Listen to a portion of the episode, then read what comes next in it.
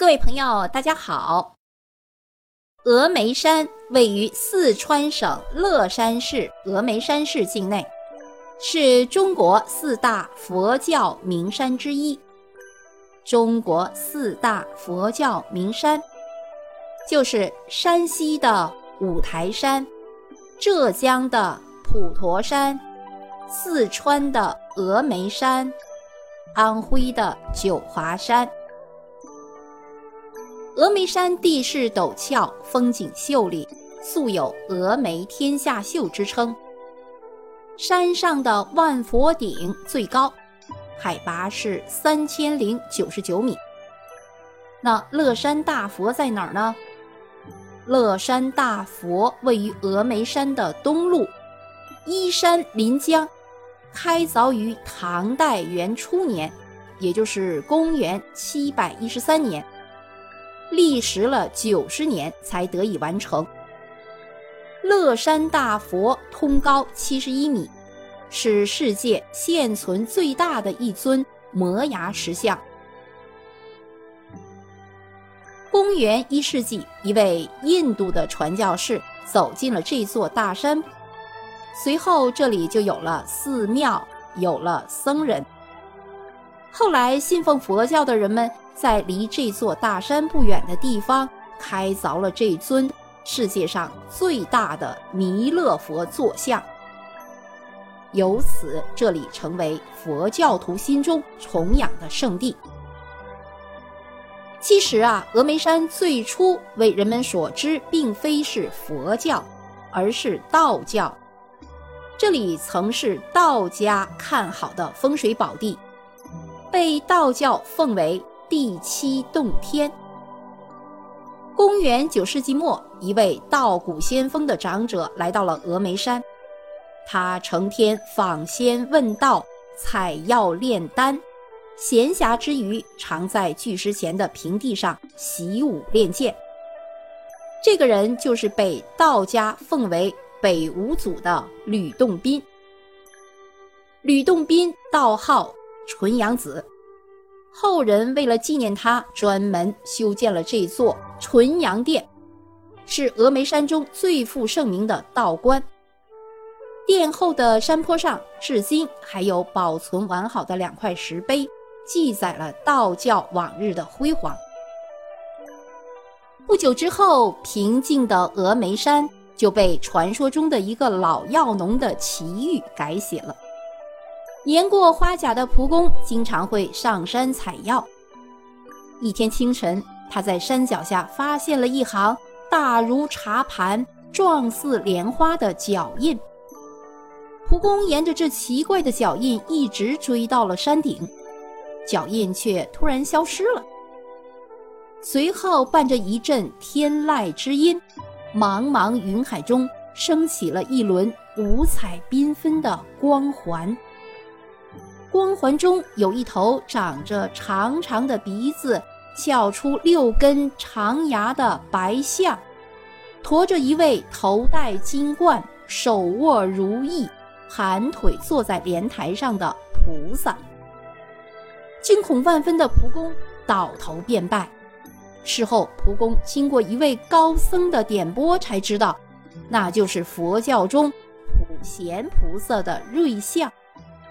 后来，他才发现普贤瑞像的崖顶修建了一座专门供奉普贤菩萨的寺院，后人取名为初殿。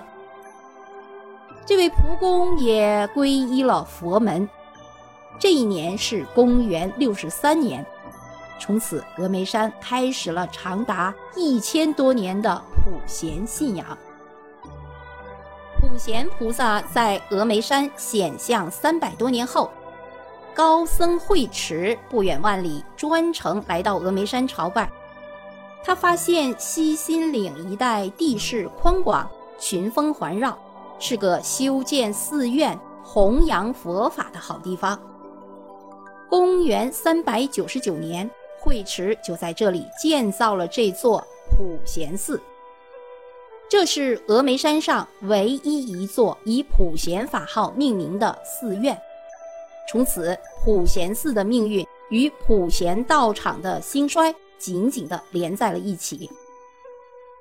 佛教的进入打破了道教在峨眉山的一统天下，同时也拉开了峨眉山上佛教、道教之争的序幕。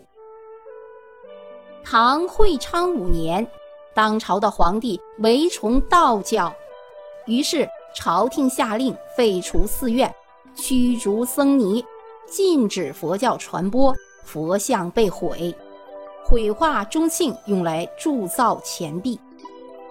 这就是历史上著名的会昌灭佛。会昌灭佛持续了近十年之久，峨眉山佛像受到了重创，普贤寺也未能幸免。公元八百七十四年，新皇帝继位，开明的宗教政策使佛教在峨眉山终于赢得了一个重新发展的机会。这一年，一个名叫慧通的和尚来到峨眉山。满目疮痍的普贤寺使他心痛不已，于是他劝说自己的妹妹慧续法师上山重修普贤寺，共振普贤道场。慧绪因此也成为进入峨眉山的第一个比丘尼。普贤道场经过整修扩建。在公元八百七十六年重开山门。为了让普贤寺从此远离火光之灾，根据中国的五行学说中水能克火之意，改名为白水寺。峨眉山奇特的气象景观，比如金顶的云海、日出、佛光、圣灯。朝晖、晚霞，以及雷动、烟云、红春小雨、大平霁雪等千变万化、绚丽多彩，堪称为中国名山之首。凌云山位于峨眉山以东三十多公里处，山下就是岷江、青衣江、大渡河三江汇流处。每当雨季来临，肆虐的洪水吞没了农田和房屋，百姓苦不堪言。此情此景，促使海通和尚立下了一个宏愿，在凌云山上开凿一尊与山齐高的大佛像，凭借佛的威力镇服洪水，保佑苍生。由此，这个浩大工程。在公元七百一十三年开始了。唐德宗贞元十九年，凝聚了三代人心血的佛像终于完成，取名乐山大佛。此时，距海通和尚最初开凿大佛已经过去了整整九十年。佛像依山临江开凿而成。是世界现存最大的一尊摩崖石像，有“山是一尊佛，佛是一座山”的称誉。大佛为弥勒底坐像，坐东向西，面相端庄，通高有七十一米，雕刻细致，线条流畅，身躯比例匀称，气势恢宏，体现了盛唐文化的宏大气派。佛座南北的两壁上还有唐代石刻造像九十余龛。刚刚凿好的大佛可不是我们今天看到的这个样子，他身穿彩衣，璎珞披肩，金碧辉煌，端坐在为之遮风避雨的十三层木质楼阁大象阁内。公元十三世纪末，大象阁不幸毁于战火。乐山大佛从此裸露在风雨之中。直到二十世纪八十年代，一位游客偶然间发现，凌云山和周边的几座山峰恰巧组成了一个仰面而卧的巨型睡佛。大佛恰好立坐于睡佛的心胸部位。这一发现。印证了佛教所谓“佛在心中”的古老圣域。峨眉山古建筑群现在是全国重点文物保护单位。